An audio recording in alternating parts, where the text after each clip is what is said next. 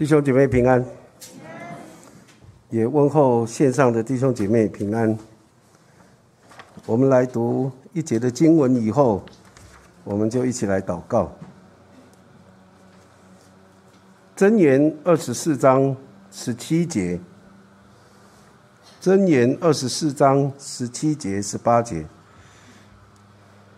我们一起来读这一节的经文。来，你仇敌跌倒。你不要欢喜，他倾倒，你心不要快乐，恐怕耶和华看见就不喜悦，将怒气从仇敌身上转过来。再一次，仇敌跌倒，你不要欢喜，他倾倒，你心不要快乐，恐怕耶和华看见就不喜悦，将怒气从仇敌身上转过来。我们今天所分享的是神所不喜悦的，我们一起来祷告。主啊，我们感谢你，你喜悦我们来亲近你，来赞美你。可是主啊，你也有一些不喜悦的事情。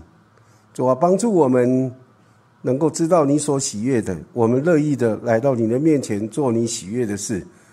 主啊，也让我们知道你所不喜悦的，也让我们。愿意在你的面前不做你所不喜悦的事情，求主你带领我们，让我们更深的来认识你、了解你，以至于我们能够越来越像你一样。我们在你的面前这样的祈求、祷告、感谢、奉靠耶稣基督的名，阿门。前一阵子我在网络里面看到一个报道，也是人家寄给我的，我好像有寄给一些弟兄姐妹。没关系，有一些人有收到，有些人可能就没有。哎，因为我不是随便啊乱寄，因为我想也是有合适的我才会寄哈。那这个呃报道的里面说，有人说上帝是公平的，他给苹果的创办人乔布斯极高的智商，所以他能够创办苹果这样的一个企业。但是呢，上帝给他极低的情商。啊，为什么呢？因为乔布斯常常当着众人面前责备那些做错事情的人，而且是毫不留情的。有一次，他和一位员工同坐电梯，他就问了这个员工一个问题，结果这个电梯从他们坐上去以后，一直到一楼，这个员工呢，面对这样的老板，他。一直没有答案，因为不敢有答案，所以呢，等到到了一楼的时候，乔布斯问他说：“你的答案是什么？”他没有办法回答。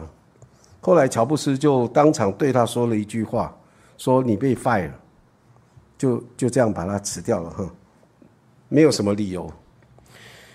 乔布斯自己也在三十岁的时候被董事会，还有他从可口可乐聘请来的 CEO 斯利斯卡利。给 fire 掉，所以当他到了四十多岁的时候，他因为胰腺癌就过世。这个报道里面讲到说，一个人的情绪跟许多疾病常常是有关系的，所以常常在情绪中的人，或者常常啊生气，或者在那个呃啊低潮啊，或者是负面的呃情绪里面的人呢。要很小心，因为这个常常影响我们的身体。其实，呃，箴言里面也有讲过一句话，呃，忧伤的灵使骨枯干。所以，当一个人心里头是忧伤的，是那种在情绪低落里面的，其实他的身体会不太好。那所以呢，他们就在讨论什么叫做情商？情商不是会说话。也不是说处事圆滑。有一个格尔曼教授说，情商就是管理情绪的能力，好，管理情绪的能力。圣经路加福音里面，耶稣教导我们管理情绪的方法，还有哪来的能力可以来管理我们的情绪呢？首先，我们来看到管理情绪的能力。这个管理情绪的能力从哪里来呢？其实管理情绪的能力是从绝书那里来的哈，在我们看到呃，路加福音里面有这样的一段记载。路加福音里面说到说，呃，你们不要论断人，就不被论断；你们不要定人的罪，就不被定罪；你们要饶恕人，就必蒙饶恕。而且你们要给人，就必有给你们的，并且用十足的升斗，连摇带按，上尖下流的倒在你们的怀里。圣经告诉我们，在路加福音里面，主说了这样的话：说你们不要去论断人，就不会被论断；你们不要定人的罪，就不被定罪；你们要饶恕人，就必蒙饶恕；你们要给人，就必有给你们的。并且用十足的深斗，连摇带按，上尖下流的倒在你们的怀里，因为你们用什么量器量给人，也必用什么量器量给你们。我们用什么量器量给别人，上帝就用什么量器量给我们。所以在这里，我们看到一个属灵的原则，就是你量给别人是什么，神就量给你是什么。所以在诗篇里面也说，呃，清洁的人，神以清洁待他。然后呢，歪曲呃弯曲的人，神就以呃乖谬的人，神就以弯曲来对待他。所以呢，我们看见我们用什么去对待人，神就用什么对待我们。好，那所以从这里我们看到一件事情：我们管理情绪的能力从哪里来？就是从神而来。当我们愿意啊，按照神的吩咐，我们不去论断人，我们就不被论断。我们不定人的罪，我们就不被定罪；我们饶恕人，就必蒙饶恕。我们看到这里被这里说不就不被论断，就不被定罪。这里的被论断、被定罪，到底是来自于谁呢？首先是来自于人。我们怎么批判别人，别人就怎么批判我们。你踢人一脚，人家就还你一拳。啊，这个都是很必然的一个啊道理哈。所以箴言二十五章九到十节就告诉我们有一件事情，就是说，你与邻舍争讼，要与他一个人辩论，不可泄露人的密事，恐怕听见的人骂你，你的臭名就难以脱离了。所以在即使是在争讼的这样的一个事情的里面，他也说不要泄露人的密事。可怕听见的人，听见的人是指不是当事人，而是其他的人听见的人，可怕他就骂你，你的臭名就难以脱离。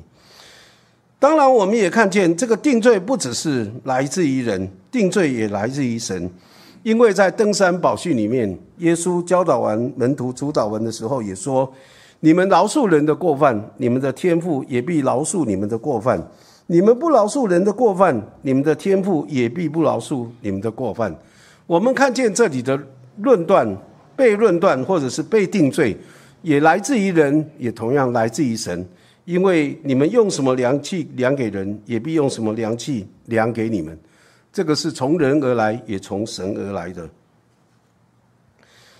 当我们照着主主所教导的，不论断人的时候，不定人的，不论断人，也不定人的罪，愿意饶恕人。主说：你们要。给人就必有给你们的，并且用十足的深斗，连摇带按，上尖下流的倒在你们的怀里。所以，我们看到我们管理情绪的能力是从哪里来呢？其实是从主那里来的。当我们愿意照着主的吩咐去做的时候，不要担心你没有这种管理情绪的能力，不要担心，呃，你不要去论断别人，你不，你不用担心说我没有那个能力。不去论断别人，因为我心里头想什么，我就会要说什么。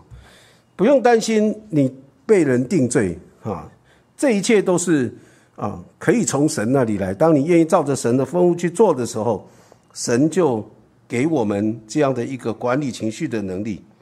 其实我们的情绪都是来自于周遭的环环境所的人事物所带给我们的影响。所以，当我们在面对这些情绪的时候呢，我们应该怎么做？首先，我们要认清，我们是有情绪的人，我们是一个有情绪的人，这是真真实实的。不要否认，或者是啊，把自己这个情绪说啊，不要这样，不要这样，对自己说不要，就没有我没有情绪，我没有情绪，那都是骗人，也是骗自己。我们的确是有情绪的人。当我们受到不平，当我们听到一些不喜欢听的话的时候，我们我们一定都会有情绪。每一个人都一样，啊，没有一个人说没有情绪，即使他没有表现出他不高兴或者是呃情绪的反弹，但是他一样的在他里面有情绪。所以我们要认清我们是有情绪的，这是第一点。第二个，我们要知道主耶稣要我们在这样的情绪中要怎么做。我们要知道主要我们怎么做，特别是当我们有一些情绪的时候，当我们有呃蛮很委屈的时候，当我们觉得很很生气的时候，那我们到底要怎么做？当我们被逼迫的时候，我们应该怎么做？圣经都有教导我们要用什么样的方式来面对，在这样的情绪中，我们应该怎么样去面对？第三个，我们要跟主祷告说，虽然主已经有吩咐有教导，照着主所说的去做，真的很难。对我们个人来说，真的很难。但是我愿意照主所说的去做做看，我愿意尝试做做看。啊，等一下我们会讲到这个，呃，有一些你觉得真的是很困难的事情，那你你就要想，我愿意照着主所教导我的，我去做做看，做做看。当我们真的愿意照着主所说的去做的时候，我们就看看主怎么样用十足的伸头，连摇带按，上尖下流的倒在我们的怀里，倒在我们的怀里。所以呢，其实我们这样的一种，啊，照主所说的话去做，那种管理情绪的能力呢，一回生二回熟，多做几次，其实我们就越来越老练。只要你愿意的话，当然你若不愿意，那就不用说了。可能可能你你的反应就是很自然的那种反应，就是呃，人家打你一拳，你就踢他一脚，这种是很自然的反应。可能你就是一直在这种自然反应里面。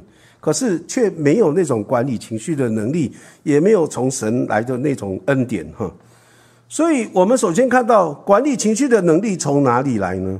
就是从我们愿意来顺服主的话语、主的教导。我们愿意这样做的时候，你就会发现，你付出一分，神可能就给你十分。就像以前我听到一个例子，呃，有一个人，他。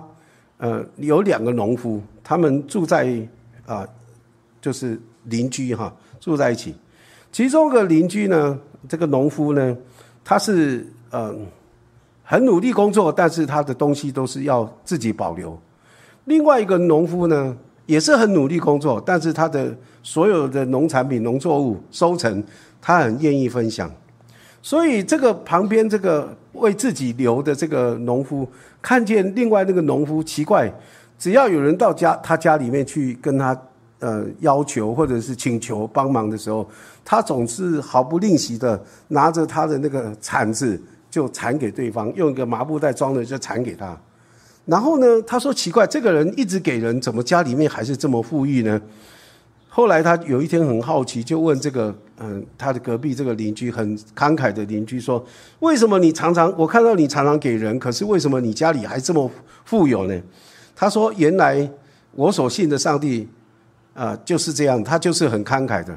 每一次当我把我的铲子铲给别人的时候，上帝我给别人一铲，上帝就给我一铲；然后我给别人两铲呢，铲两铲给别人的时候，上帝就把铲个两铲就给我。”可是唯一的差别在哪里？我的铲子比较小，因为我是人，所以我力气比较小，我的那个铲的那个东西不多。可是上帝是大能的上帝，他的铲子比我大，所以呢，每一次我铲一铲，神上帝就给我一铲，那那个就不晓得是我原来的产值的多少倍了。所以我永远都是非常的充裕的。所以这个就我想到这个故事的时候，我就想到圣经里面所形容的。当我们愿意照着主的话语去做的时候，神要用十足的升斗，连摇带按，上尖下流的倒在我们的怀里。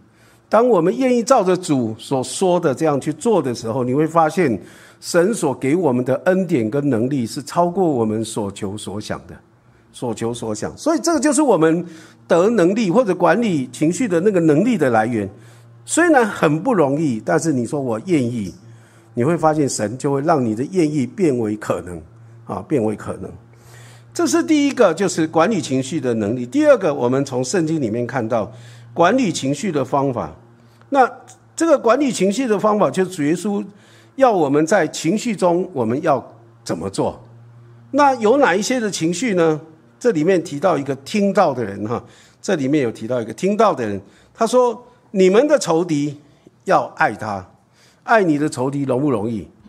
很难。要爱你的爱你所爱的人容易，可是爱那些你的仇敌，可能就是对你不好的人，真的是不容易啊。可是圣经说，对面对你的仇敌，你要怎么办？你要爱他啊，你要爱他，恨你们的要待他好。”那些很讨厌你们，然后常常你知道他很恨你的这样的人，要待他好。第三个咒诅你们的，要为他祝福；第四个凌辱你们的，要为他祷告。有人打你这边的脸，连那边的脸也由他打；有人夺你的外衣，连里衣也由他拿去。凡求的、祈求的就给他哈；凡求你的就给他。有人夺你的东西去，不要再要回来。啊！不要再要回来。来，投影片再继续。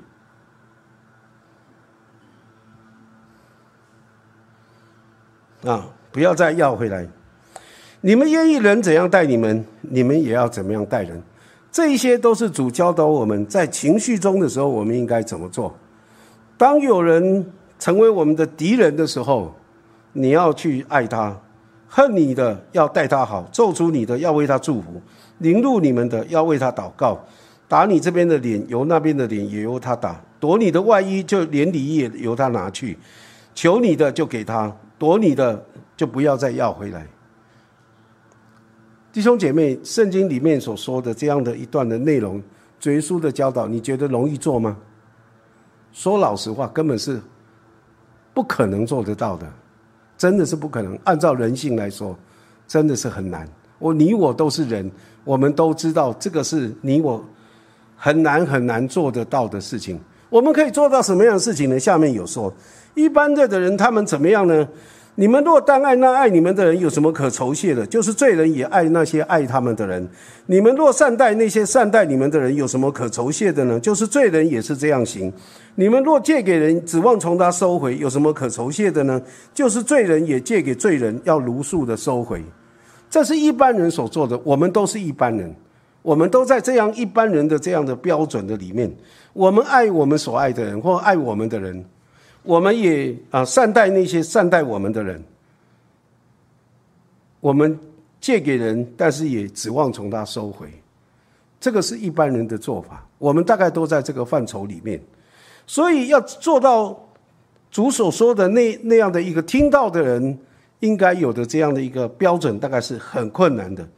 对我们来说，我们都是做到圣经所说一般人的标准，但是有一些人可能连一般人的标准也做不到，也做不到。譬如说，爱我们的，可能我们不知道要感恩。有一些人，人家对他非常的爱，对他非常的善待，但是他不知道感恩，他觉得那是理所当然的。有一些人善待我们，但是我们可能不领情。我觉得我不需要这样的善待。有一些人会是这样的反应。那借给人的呢？不但是要要回来，要连本带利都要要回来。所以我们看见，不一定每一个人都能够做到一般人的标准，可能连这个标准都做不到。啊，但是呢，我们对那些听到的人来说，要做到主这样的一个。标准真的是非常的困难，但是困虽然是困难，我相信一件事情，圣经说，靠着那加给我们力量的，我们凡事都能。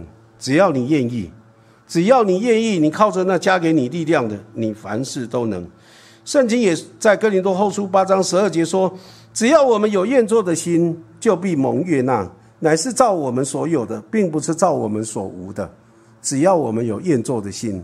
所以，就像我们前面所说的，虽然是很困难，照着主所说的这样去做，但是只要我们愿意，我们可以来到主人面前，跟主说：“主啊，我觉得真的我做不到，我也很困难，但是我愿意做做看，我愿意试试看。”当我们愿意照着主所吩咐去做的时候，最后我们必能够像天父慈悲一样。天父他是怎么样的慈悲呢？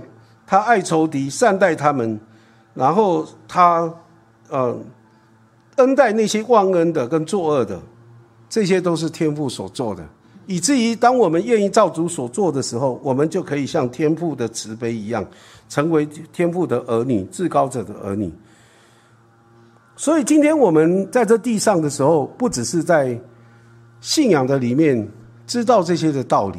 假如你只知道道理，可是你却做不到，那也没有用，那是没有意义的。因为别人从我们所身上所看到的，跟他所知道的是有很大的差距哈。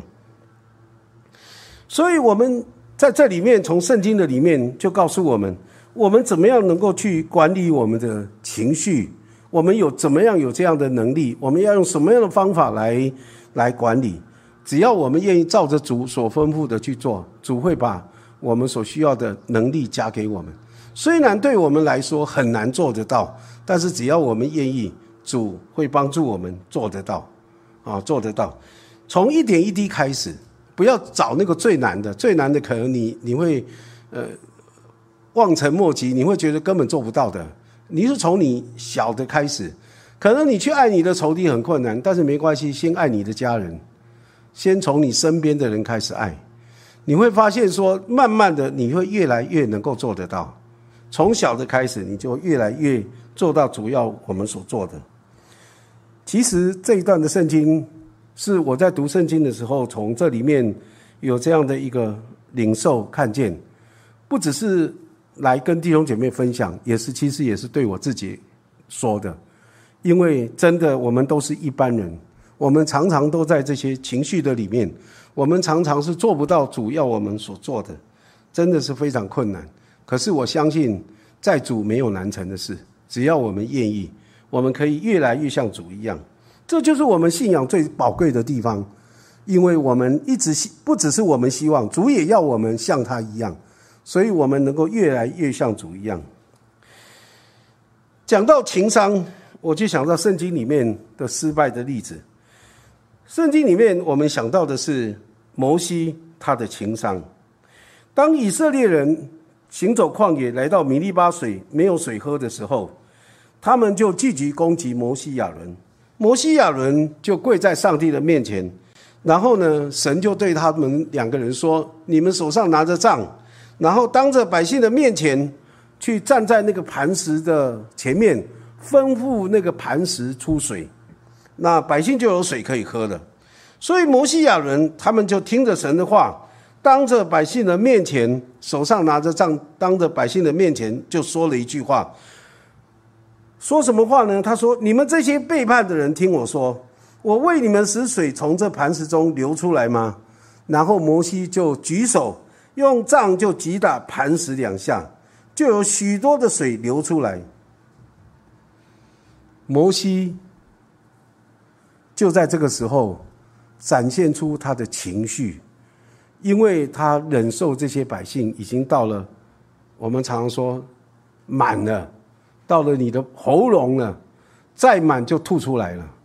摩西真的是在那米利巴水的时候，已经满到那个地步了。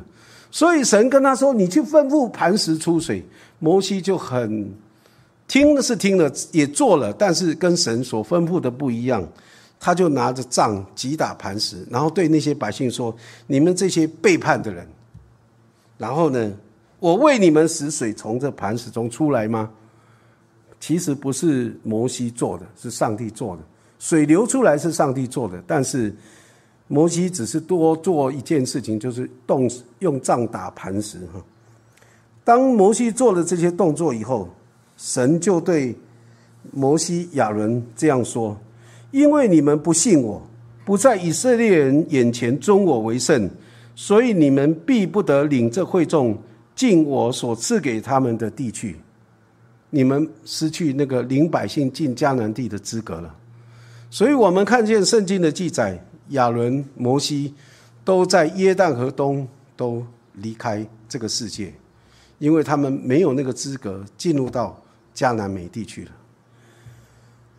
我常常在读这段经文的时候，看到摩西这么多年，他带领百姓行走旷野四十年了，这么多年他忍耐百姓的那个忍耐已经到了喉咙的地步，实在忍不下去了。可惜。的一件事情就是，其实他们马上就要进迦南地了，却在最后这一步，他就失去那个机会。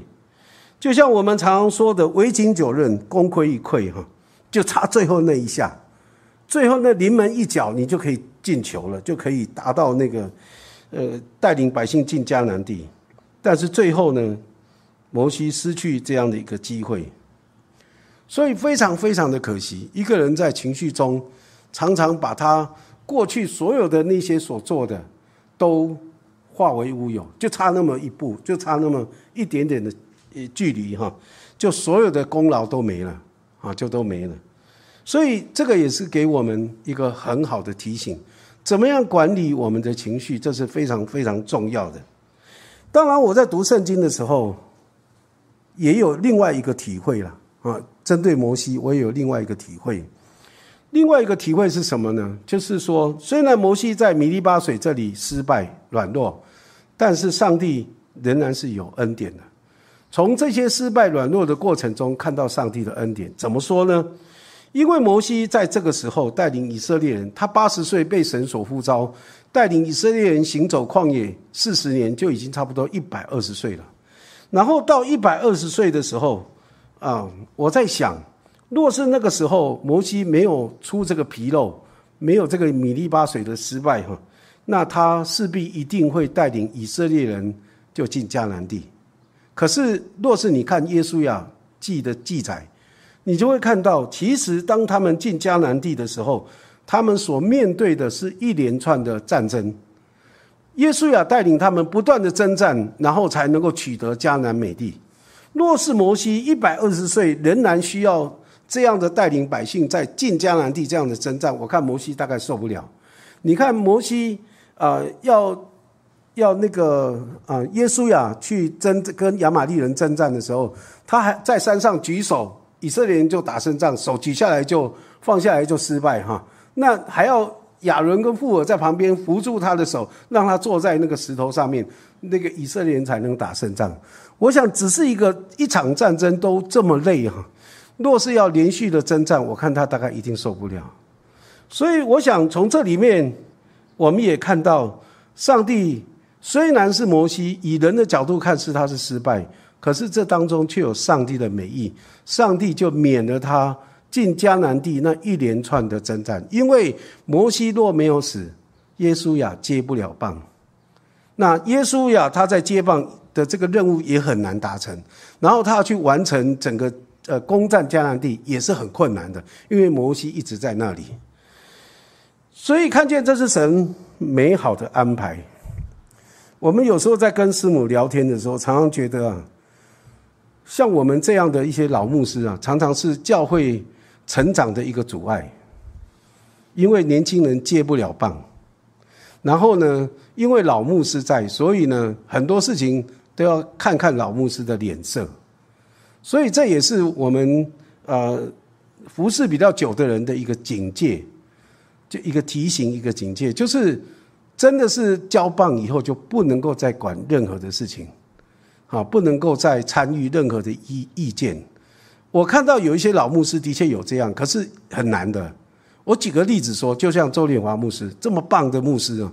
真的是我们从进神学院，他就是我的神学院老师，一直到他离开世界，其实都是让我非常尊敬的一个长者。可是他在怀恩堂，怀恩堂就什么都不能动，确实是如此啊！啊，特别是越越成功的牧者啊，那个教会的影响力就越存在。那这个都是一个啊，我们服侍神的人很重要的一个。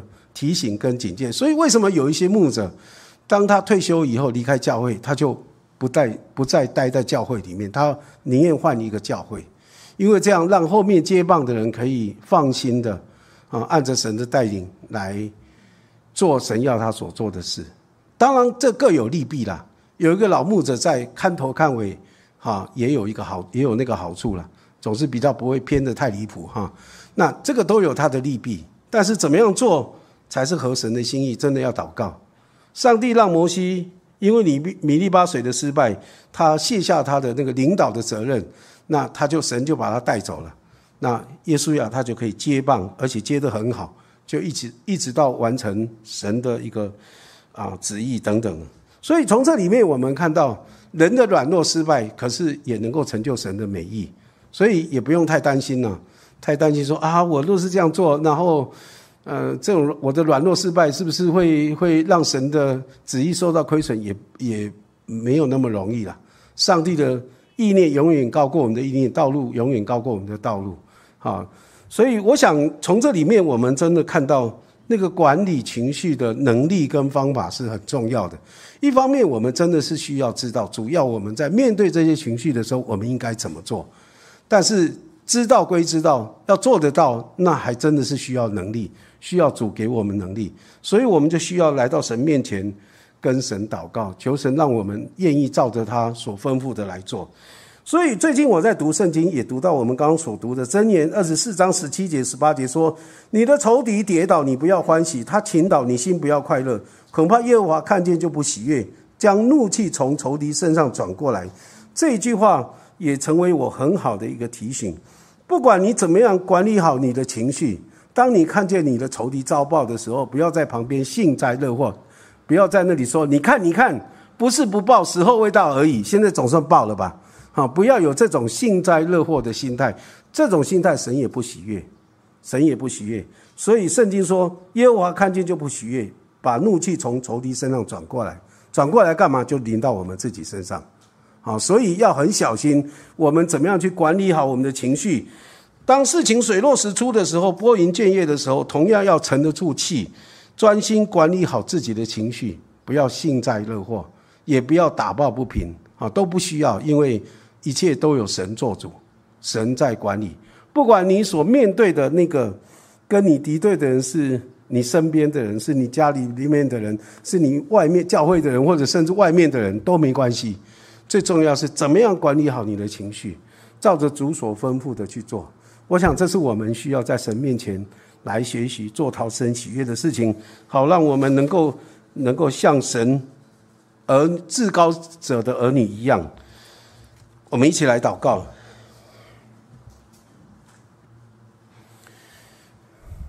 亲爱的主，我们在你的面前向你献上感谢。主啊，谢谢你。主啊，在圣经的里面教导我们，特别在人际的关系里头，主啊，我们怎么样来面对？主啊，特别是在人际关关系的当中那样的一种冲突，或者那种的呃障碍，或者是不顺遂的一些事情，我们要怎么样在你的面前能够管理好我们的情绪，做对的事情？主啊，求主你帮助我们，帮助我们能够所做的能够讨你的喜悦。主啊，也帮助我们，不管这样的情绪的管理，不是只有在当下，不是只有在一时，而是在许多的事情水落石出的时候，我们仍然要谨守管理我们的情绪，免得我们也是像摩西一样，在最后的时候功亏一篑，是吧？好像到最后了，竟然却软弱跌倒，也不讨你喜悦，是吧？求主你帮助我们在你的面前来学习。主啊，帮助我们在你的面前来成长，好让我们真的是可以有基督馨香之气可以流露出来。求主你来祝福我们每一位弟兄姐妹，也祝福我们听见你的话，我们也愿意照着你的话来行。垂听我们在你面前的祷告，奉靠耶稣基督的名，阿门。